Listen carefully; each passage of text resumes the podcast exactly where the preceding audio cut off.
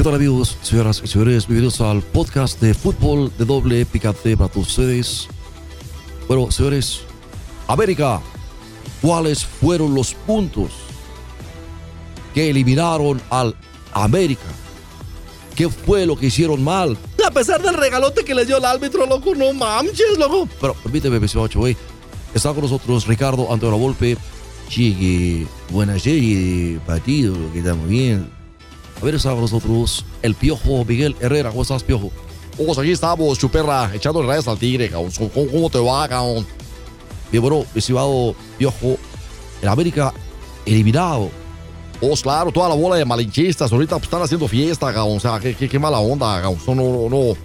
Pero, señores, hagamos un análisis. América dejó un buen sabor de boca. Pero mejor buen sabor de boca dejó el árbitro, loco, lo que sea de cada quien. Mira, yo, yo pensé que era cumpleaños de la América. De hecho, pensaba poner las mañanitas ahorita. Pues porque ya vas a empezar, baboso. ¿Por qué cumpleaños? ¿Por qué cumpleaños? Pues está chico el regalote, güey. Y eso de que no van a ir a ver el bar. O sea, Digo, ¿que la Federación Mexicana de Fútbol de Televisa va a seguir pudriendo de esta manera el fútbol mexicano? Párele, párele. Señores, el equipo comandado por Santiago Solari volvió a jugar ante sus aficionados más de un año después. Y pese a quedar fuera de Guardianes 2021, los, ciudadanos, los seguidores de Club América vieron la entrega de su equipo en la cancha, a quedarse a un gol de instalarse en las semifinales. Pero no, loco, les dieron para llevar. Lo que se de aquí en Pachuca es otro equipo cuando está en la liguilla. Reviento de gusto, ya lo sabes, loco. El club de Cuapa, por segundo campeonato consecutivo, fue eliminado en la distancia, pero las sensaciones a lo ocurrido el torneo anterior, cuando Chivas, Chivas sí les dio tres camotones acá, loco, y permíteme, no me estés interrumpiendo, che. Fueron completamente diferentes. Pese a ello, bueno, pues presentamos cuáles son los pecados capitales que marcaron la eliminación de la América al empatar 5 a 5 con Pachuca en el global, pero despedirse por los goles de visitante que finalmente sentenciaron. Les dieron, así quedó el boquete, era loco, así quedó el boquete. Pero, estimado Piojo, para ti, ¿cuál es el punto número uno? Pues mira, yo pienso que cuando expulsaron a Kino, Gaón, eso, eso o sea, fueron los mejores jugadores que tenía la América. Pero ya la fase final, una jugada accidental. ¡Accidental, mis polainas! Es un marrano, güey. Pues tú también, tú eres un marrano, baboso. Tú eres un marrano.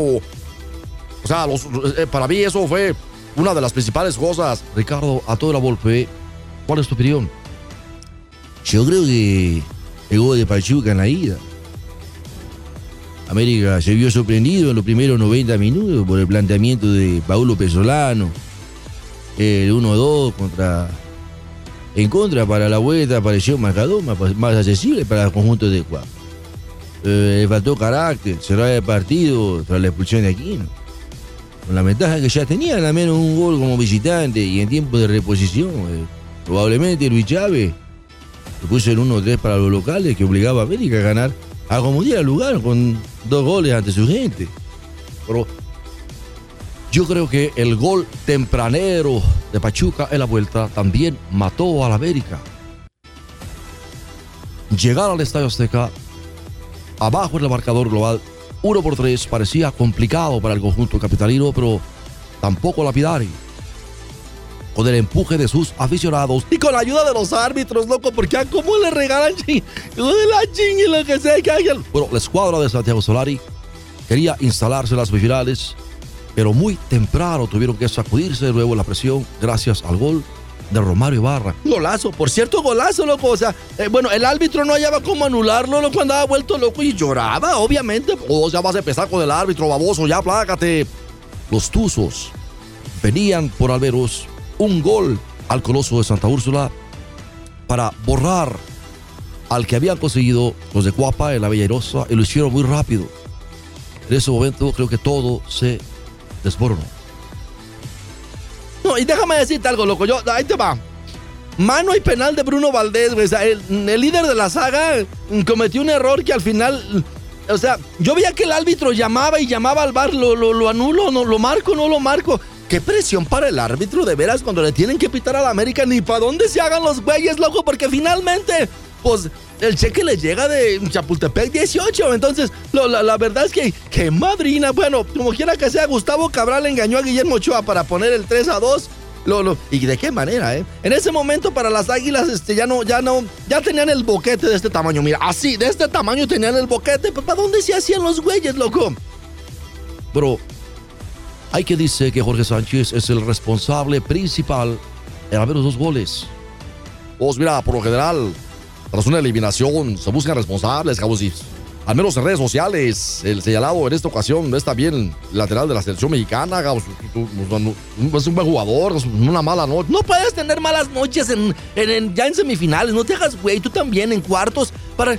No, mira, Piojo, por favor, sácate por allá, enciérrate con el del WhatsApp allá donde no te vea nadie, loco. Pero Jorge Sánchez, que también es recordado por algunos errores en partidos definitivos de las Águilas en otras ocasiones, ahora de nuevo es quien regó el chetepache por todos lados. Como quiera que sea, las Águilas de la América ya los mandaron a la Birch. No hay nada que hacer. Así es de que me da muchísimo gusto porque estas, en verdad, digo, con todo el arbitraje, los regalos y los penales regalados y todo lo que dicen que no existe, ¿de dónde esa chuperra de la vida y del amor? Explícame de dónde sacaron que, que, no revisar el bar en, en la liguilla, güey. O sea, digo, es como decir, déjenos hacer trampa a gusto, por favor, ¿sí? Ya, párele, párele. Bueno, señores, esto fue Fútbol de Doble Picante a través del podcast en la página de deportesvegas.com. Regálenos un like en la página de Facebook de Deportes Vegas 1460 AM. Si usted es amable y que tenga un excelente inicio de semana. Ahí está.